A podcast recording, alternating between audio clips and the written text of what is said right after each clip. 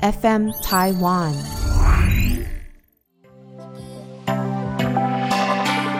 本节目是和 FM 台湾共同制作播出。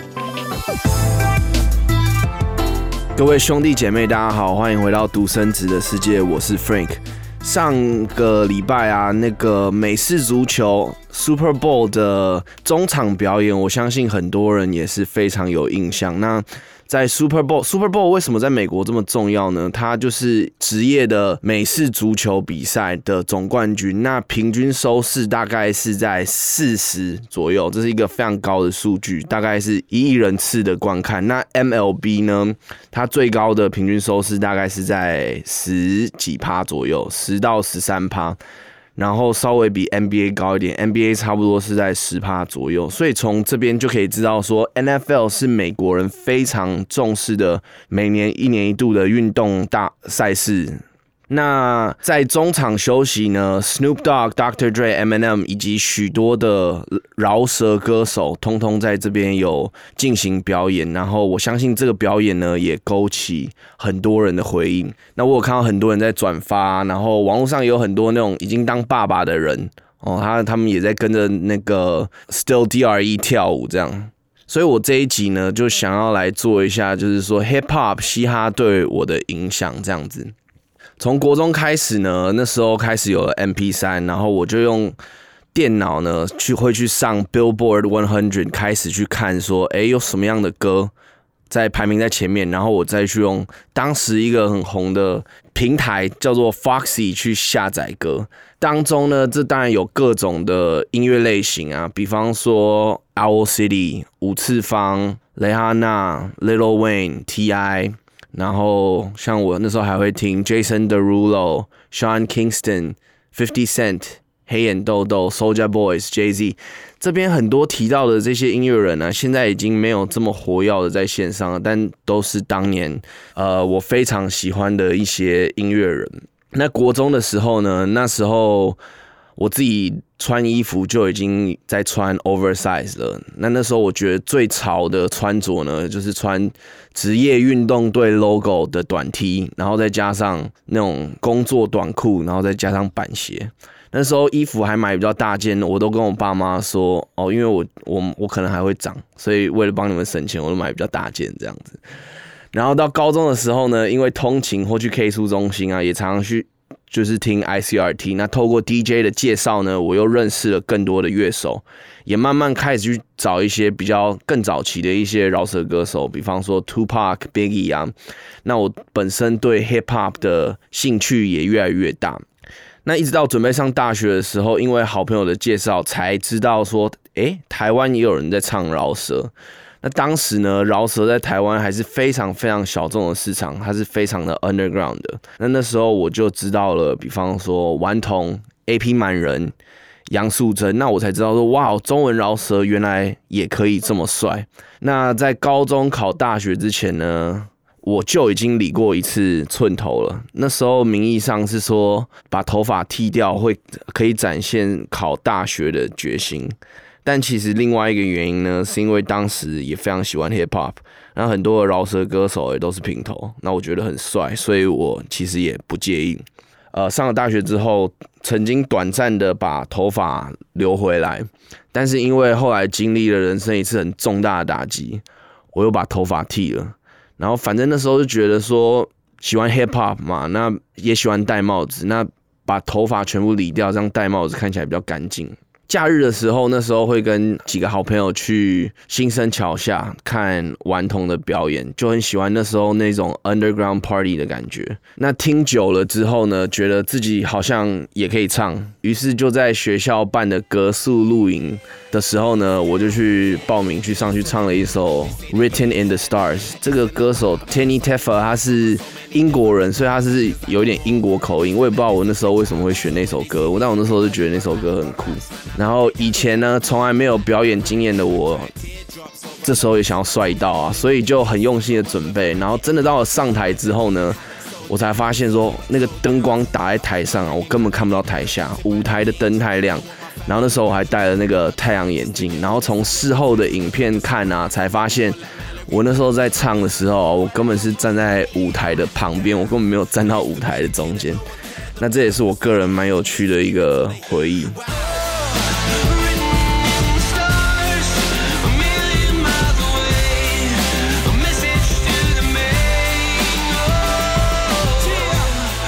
我现在要我现在上台，我现在可能也没有以前那么有种。那大一的时候呢，还有一个印象很深刻的事情，就是那时候曾经去过 Snoop Dogg 在台湾办的演唱会。地点就在当时的 Luxy，也就是现在的 Omni。那时候还没有任何收入，所以都是跟家里拿钱，然后没有太多的钱。那一张票我记得是三千块还是四千块，我觉得超级贵。不过还是咬了牙牙，就是跟几个呃大学同学还有国中同学一起去看这场表演。那我记得我们那时候很早就去排队，大概八九点的时候我们就已经入场了。那就在现场一直跳，一直嗨，以为 Snoop Dogg 他们马上就要出场了。结果这一跳呢，就跳了五个小时。他老兄到一点才出场，然后总共唱不到一个小时吧，就闪人了。不过因为那时候还有其他的饶舌歌手也有一起来，最大咖的包括 Dr. Dre 嘛。那他们现场唱了 California Love，还有 Still DRE。我真的觉得这两首听完值回票价。后来还有一幕是我永生难忘的，就是在表演结束后呢，呃，我们在后面茶街那边的巷子聊天，然后这时候就开来了三台保姆车，呃，都黑色的，然后我发现说中间那一台 Snoop Dogg 自己上去了，然后前后两台呢塞满了 Party Girl，一个一个接着上车，那时候觉得 Damn，真的是太狂了，那这也是我。如果没看到，也没有办法想象的一个一个一个情节。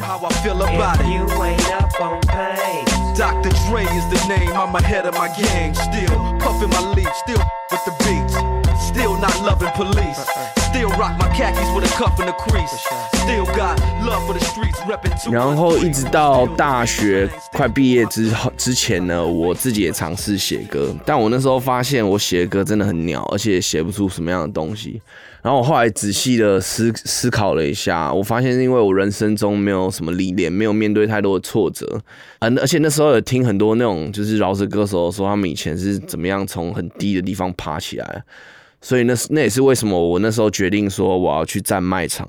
然后因为就是那些歌手都觉得说他们是从水沟里面爬出来的那种 low life，才有办法写出感动自己的故事。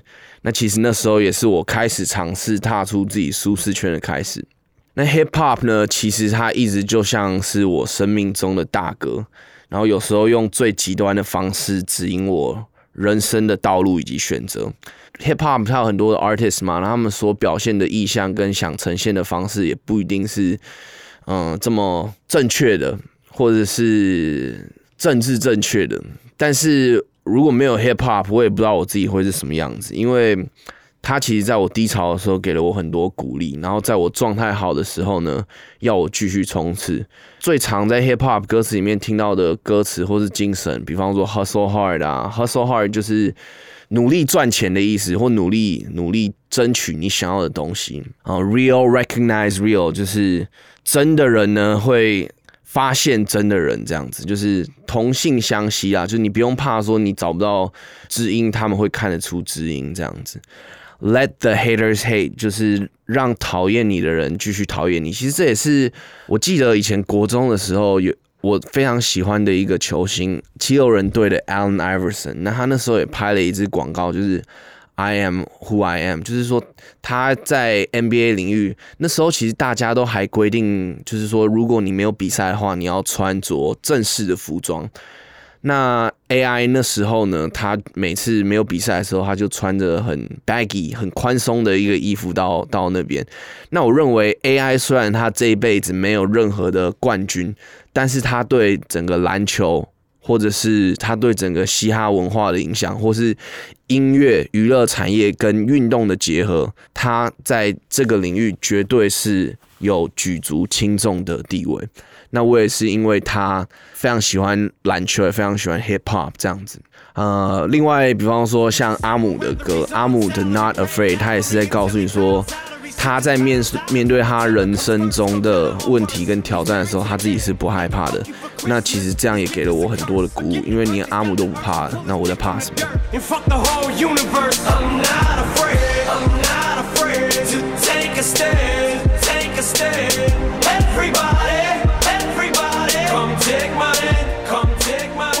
那当然啦，就是在我这么喜欢 hip hop 的文化的路上啊，再加上就是说，嗯，可能以前在学生在大学时代也有机会认识很多不一样的呃种族跟交换生，那当然也有包括一些呃黑人的同学。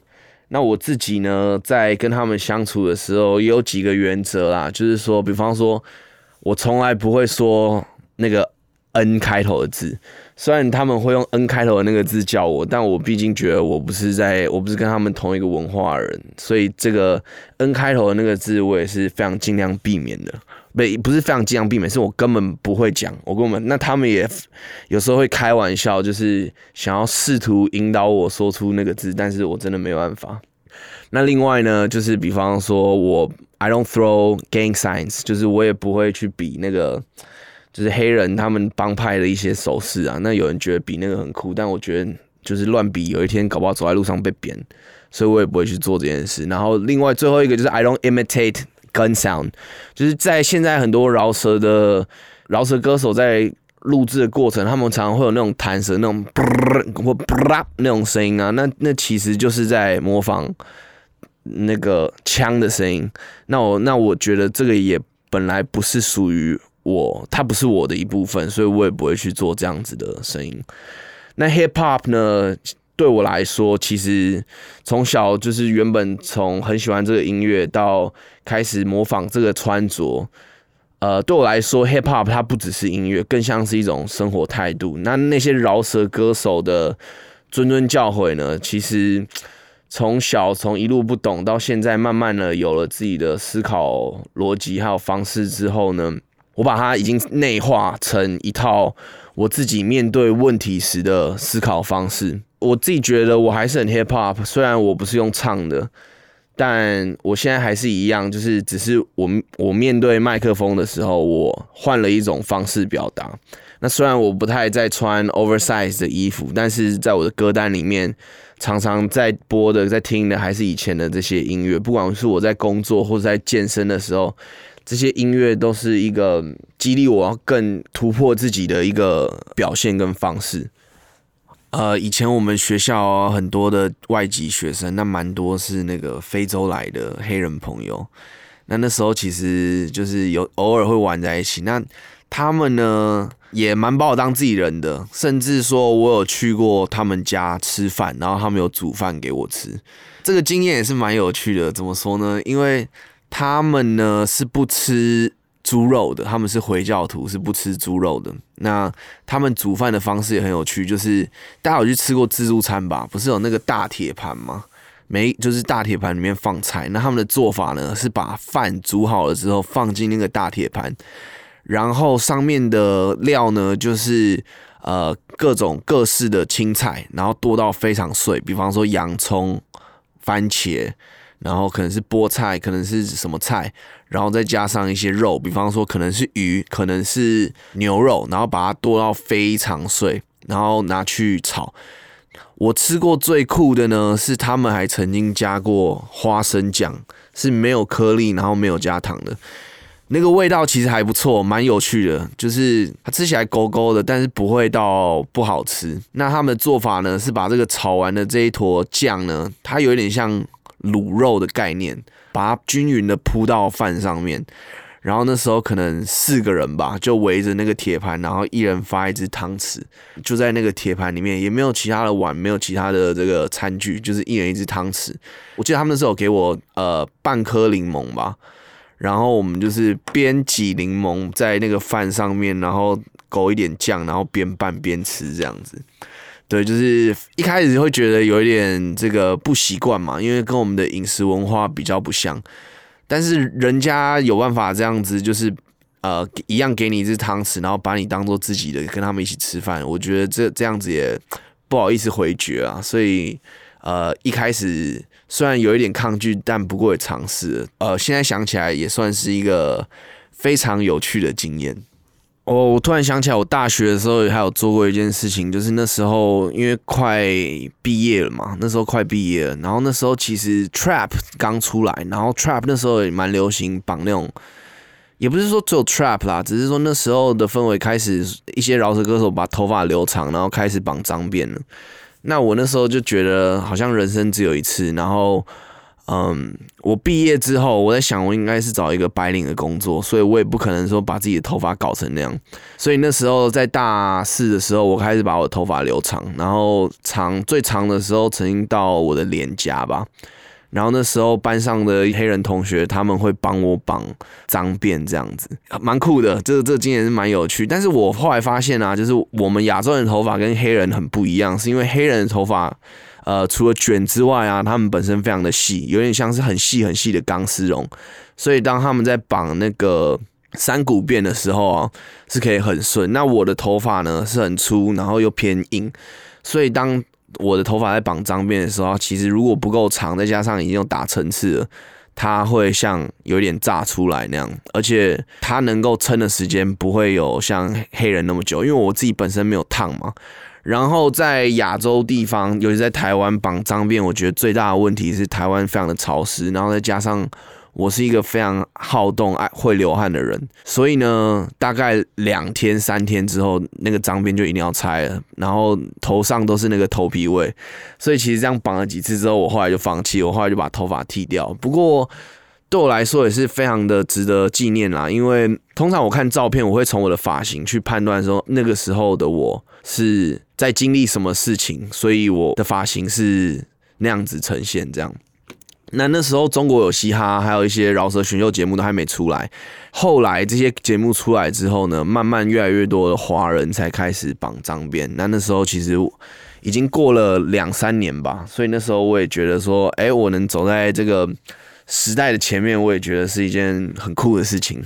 那一直到这个 hip hop 开始成为主流媒体之后呢，我反而觉得，嗯，好像没有喜欢 hip hop 就变得没有那么酷的一件事情了。然后我也不再，我我就看到很多就是打扮的很像 hip hop 的人或什么之类，我就觉得好像 hip hop 在我的心中已经不是只有这个穿着而已，反而是一种态度。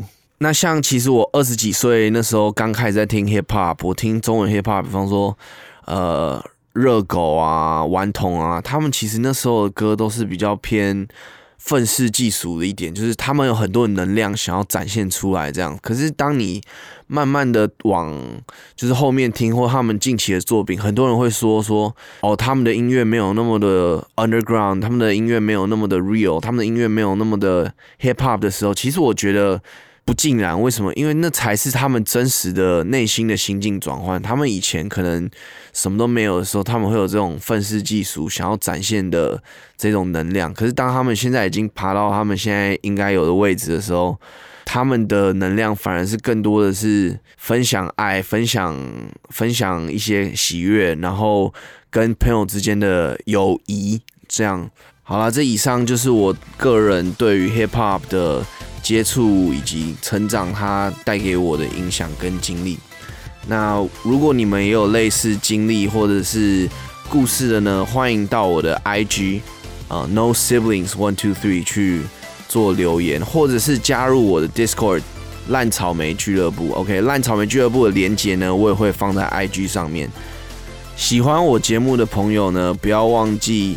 订阅以及分享给更多需要的朋友。好啦，这这礼拜的节目就到这里结束啦，希望你们会喜欢。我们下周见，peace。